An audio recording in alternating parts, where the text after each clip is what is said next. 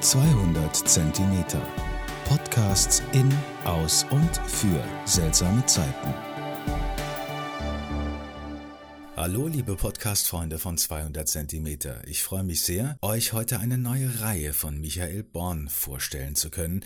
Unser Wein- und Kulturbotschafter beginnt heute mit Folge 1 seiner neuen Serie über Mythen, seltsamen Geschichten und verborgenen Plätzen in der Pfalz. Was genau dahinter steckt, das müsst ihr natürlich selbst herausfinden. Ich wünsche euch viel Spaß mit der Folge 1 von Michael Born über Mythen der Pfalz. Hallo, liebe Zuhörerinnen und Zuhörer. Herzlich willkommen zu meinem 62. Podcastbeitrag zur Kulturgeschichte des Weins und der Pfalz. Mein heutiges Podcast-Ziel ist der Teil 1 meiner neuen Reihe über die Mythen und deren Plätze im Pfälzerwald. Der Teil 1 führt uns zu den Heidenfelsen nach Kinsbach, in die Westpfalz. Ein keltischer Quellkult und ein heiliger Tempelbezirk ist unser Ziel.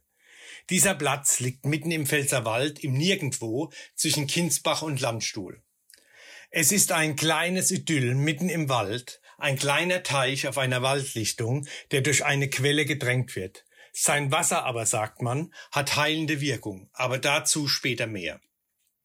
Ihr erreicht diesen mystischen Ort am besten über die A6 kommend in Fahrtrichtung Saarbrücken nach Kaiserslautern, an der Ausfahrt Landstuhl Ost die A6 verlassen. Dann der Beschilderung Richtung Zentrum folgen, gelangt ihr auf die Kaiserstraße Richtung Kinsbach Kaiserslautern. In eurem Navi könnt ihr aber auch einfach 66862 Kinsbach eingeben und die Kaiserstraße.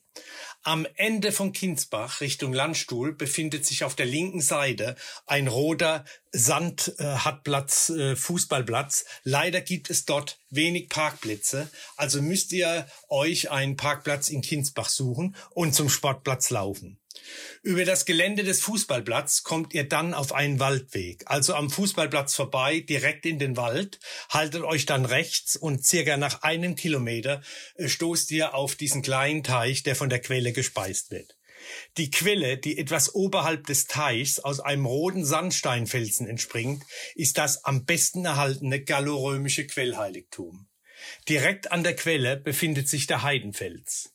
Bei dem Heidenfels handelt es sich um ein römisches Quellheiligtum, das Mitte des dritten Jahrhunderts entstanden ist. In keltischer Zeit war der Bach Gutborn als Heilquelle bekannt. Bis ins vierte Jahrhundert wurde dieser Quell von der gallorömischen Bevölkerung als Heiligtum verehrt.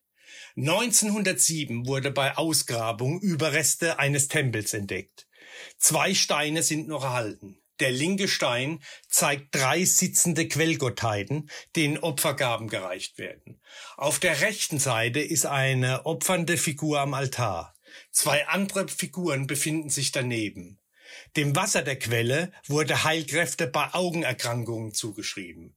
Die Heidenfelsen gehören zu den wenigen an den besterhaltenen römischen Kulturdenkmälern in Deutschland, die sich vor allem noch am ursprünglichen Ort befinden.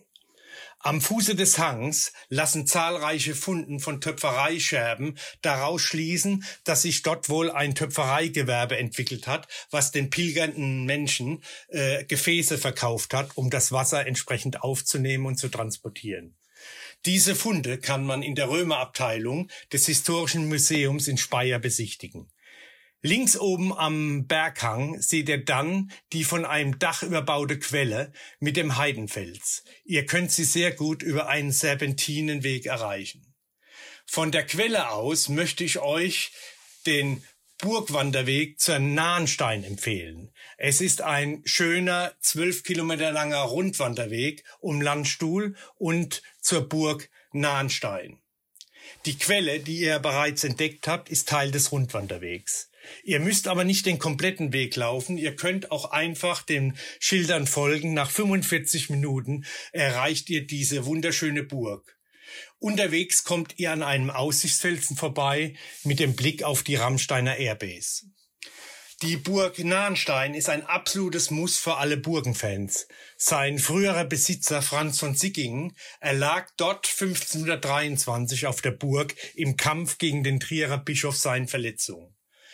Man sagte, er wurde von einem einstürzenden Turmmauerstein erschlagen bzw. schwer verletzt und erlag dann später seinen Verletzungen. Die Sterbekammer im Keller der Burg ist erhalten geblieben. Hier verbrachte er wohl seine letzten Stunden. Zur Geschichte der Burg kann man sagen, die früheren Bewohner lesen sich wie das Who is Who des pfälzischen Rittertums. Dazu gehört während der Stauferzeit der Stauferkönig Heinrich VI., der Sohn Barbarossas. König Wilhelm von Holland, der Gegenkönig Friedrich II., König Friedrich der Schöne, Kaiser Ludwig IV., um mal einige zu nennen. Ein Name fehlt noch. Ab 1479 gehörte die Burg den Siggingern. Die Burg wurde als Reichslehen 1160 hoch über dem Landstoller Bruch errichtet. 1542 wurde die Burg geschleift, also bis auf die Grundmauern zerstört. Danach wurde die Nahenstein nach langen Verhandlungen den Siggingern zurückgegeben. Sie durfte fortan aber nur noch zu Wohnzwecken genutzt werden. Heute ist sie eine restaurierte Burg mit einem Freilichttheater und einer Burgschenke. Die Beschilderung des Nahenstein-Wanderwegs führt euch dann wieder zurück zur Quelle. Von dort gelangt ihr dann direkt zum Auto. Der heutige Wein, passend zum Ritter der Pfalz, kommt aus dem Bad Dürkheim vom Weingut Fritz Fitz Ritter. Passend zum letzten Ritter der Burg Nahenstein. Ein 2019er Riesling Trocken vom Bad Dürkheimer Abtsfronhof. Ein rauchiger, würziger Riesling mit 13% Alkohol. In der Nase Krebfrot. Ganz rund und weich im Ansatz mit einer frischen, feinen Säure elegant abgerundet, in der Gaumenmitte eher würzig entfaltend. Ein sehr delikater, unbeschwerlicher, facettenreicher Riesling. Wieder mal ein Spitzenriesling aus der Pfalz, woher auch sonst. Ich hoffe, mein Podcast hat euch heute wieder gefallen. Zum Wohle die Pfalz, euer Michael Born.